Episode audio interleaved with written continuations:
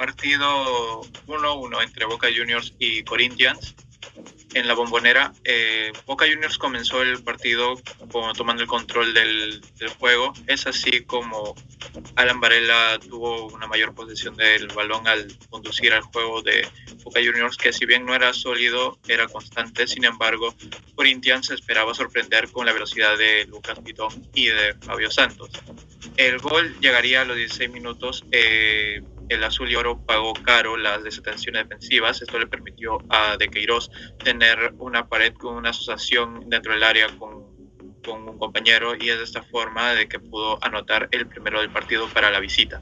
Es así como en los transcurso de los 20-25 minutos Boca Juniors logró tener una mayor, una mayor profundidad y tener mayor mayor espacio en área contraria para poder generar peligro. Es así como Oscar Romero logró juntarse más con Darío Benedetto y hacer un medio más fuerte y esto le permitió a los, a los volantes por los lados como el Eduardo Salvio y Ezequiel Ceballos tener una mayor movilidad en, por, por afuera del área.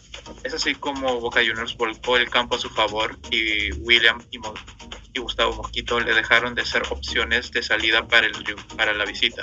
El Ceneice se pone, se pone, pone la igualdad gracias a una media vuelta de Darío Benedetto a los 42 minutos tras un cabezazo de Carlos Zambrano. Es, este dato es importante porque Boca Juniors estaba tan encimada en ataque que hasta los defensas estaban cerca del área contraria. Ya en el segundo tiempo, Corinthians no salió del remesón del empate y cometió muchos errores en salida. Esto le permitió a Eduardo Salvio, por ejemplo, tener un mano a mano que salvó caso. En los 60 minutos, la presencia de los locales fue mucho mayor en área rival.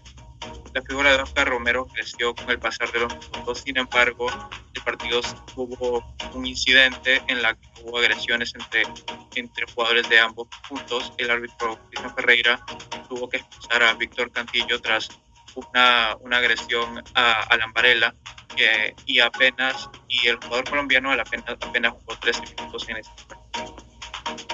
Ya tras esta expulsión, el, el equipo brasileño tuvo que ajustar el empate y esperó los ataques de Boca Juniors. Sin embargo, el equipo Ceneice no lograba finiquitar acciones de peligro claras. Es por esto que la figura de Fabio Santos fue creciendo, ya que el Ceneice volvió su ataque al lado de Luis Advíncula y Eduardo Salvio sin tener mayor, sin tener mayor, mayor peligro.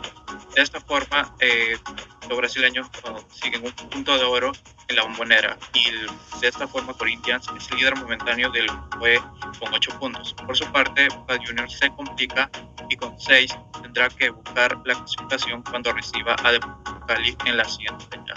1-1 entre Boca Juniors y Corinthians en la bombonera.